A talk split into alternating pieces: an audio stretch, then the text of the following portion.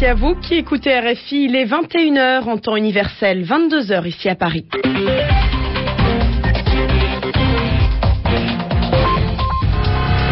Natacha Vesnich. Bonsoir à tous et bienvenue dans cette nouvelle édition du journal en français facile. Je vous le présente ce soir en compagnie de Marina Lorenzo. Bonsoir Marina. Bonsoir Natacha, bonsoir à tous. À la une de ce journal, le chômage en France, il a encore augmenté au mois de février. Il y a 79 900 chômeurs en plus. Les jeunes sont les plus touchés. Le prochain Premier ministre israélien Benjamin Netanyahou présentera son gouvernement en début de semaine prochaine. Hier, les travaillistes ont décidé d'en faire partie. Est-ce que leur présence augmentera les chances de faire la paix avec les Palestiniens? La réponse dans ce journal d'un spécialiste de l'État hébreu, ce sera dans quelques minutes. Et puis, euh, la visite de la secrétaire d'État américaine au Mexique. Hillary Clinton doit rencontrer le président Felipe Calderón. Ils parleront de de la violence liée au trafic de drogue et des moyens de lutter contre. Le journal en français facile. C'est une nouvelle hausse record du chômage en France. Oui, il y a eu au mois de février 79 900 demandeurs d'emploi supplémentaires. Ces 79 900 personnes n'ont eu aucune activité le mois dernier. En janvier, il y en avait déjà eu 90 000.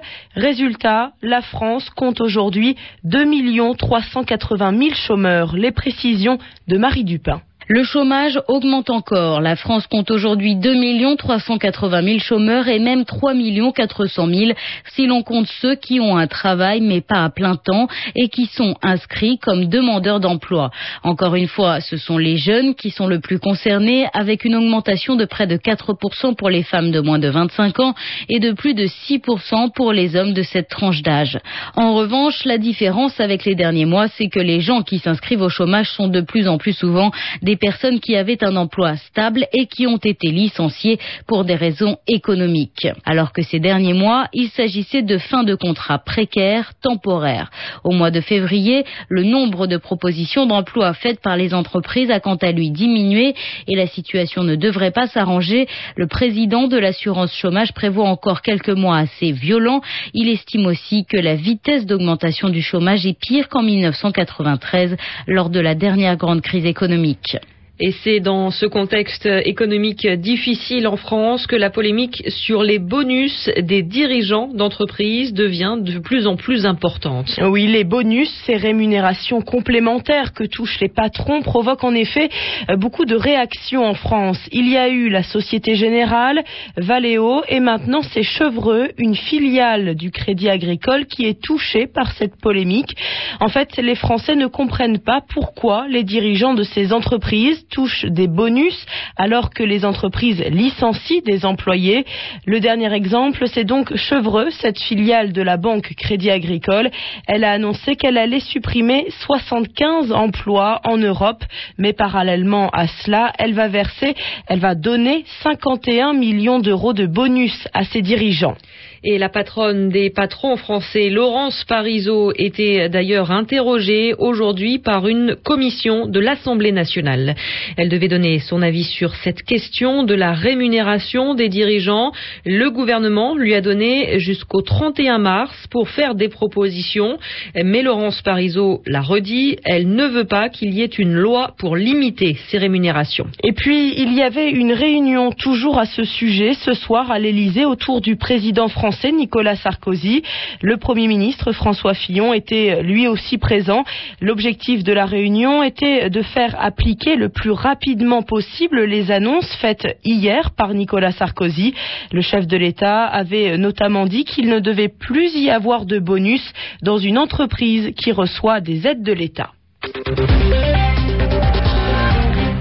On connaîtra bientôt la composition du nouveau gouvernement israélien. Le prochain Premier ministre israélien Benjamin Netanyahou a annoncé aujourd'hui qu'il présenterait son cabinet en début de semaine prochaine. Hier, les travaillistes d'Ehud Barak ont rallié la coalition de Benjamin Netanyahou. Le gouvernement sera donc certainement moins extrémiste que prévu. Benjamin Netanyahou a dit que ce serait un gouvernement d'union nationale, un gouvernement qui n'est négociera aussi pour la paix avec l'autorité palestinienne.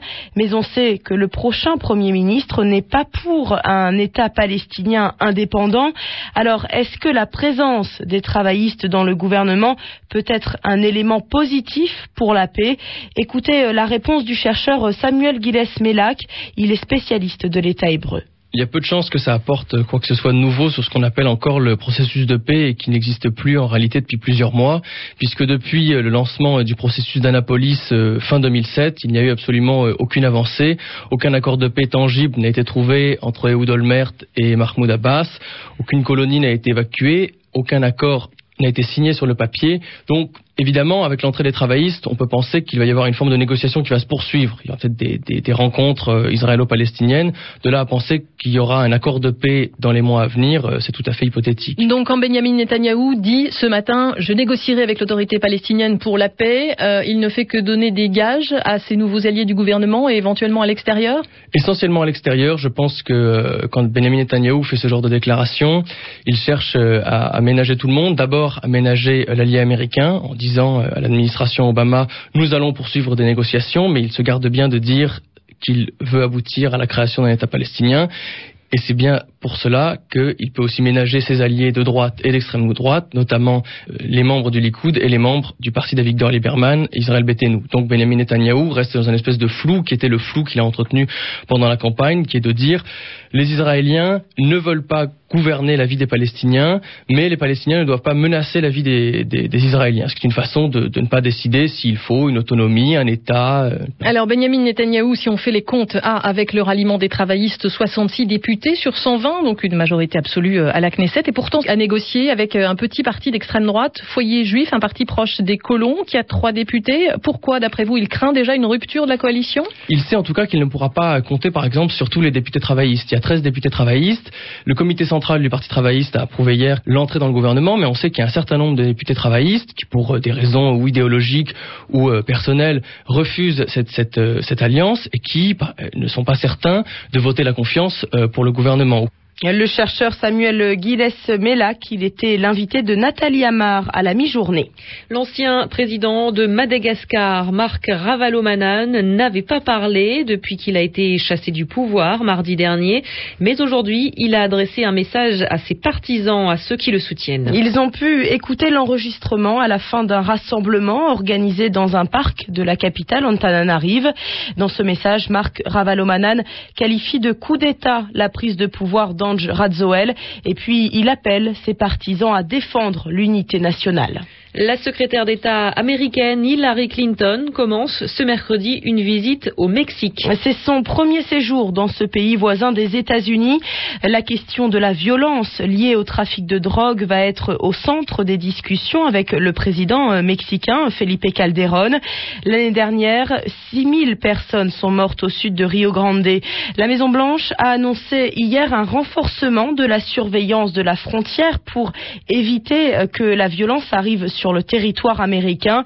Mais il faut dire que les États-Unis sont aussi responsables puisqu'ils fournissent l'essentiel des armes utilisées par les cartels, ces organisations de trafiquants de drogue. Tout à l'heure, dans l'avion qui l'amène au Mexique, Hillary Clinton a d'ailleurs reconnu que les États-Unis étaient en effet en partie responsables de cette situation. Écoutez Kristen Rand du Violence Policy Center, une association basée à Washington. Elle réclame un meilleur contrôle des armes aux États-Unis. 90% des armes saisies chez les trafiquants de drogue viennent des États-Unis. On estime qu'il y a entre 100 et 1000 armes qui traversent illégalement la frontière chaque jour. C'est un problème considérable. Ce qu'il faut savoir, c'est qu'on ne peut pas acheter ces armes au Mexique alors qu'elles sont en vente libre aux États-Unis. Nous sommes le seul pays industrialisé où l'on peut acheter librement des fusils d'assaut, des armes de calibre 50, des armes de poing, bref, toutes les armes que les cartels de la drogue utilisent contre les forces de l'ordre mexicaines. Donc les États-Unis n'ont pas du tout les mains propres dans cette tragédie. Interrogé par Sylvain Biville.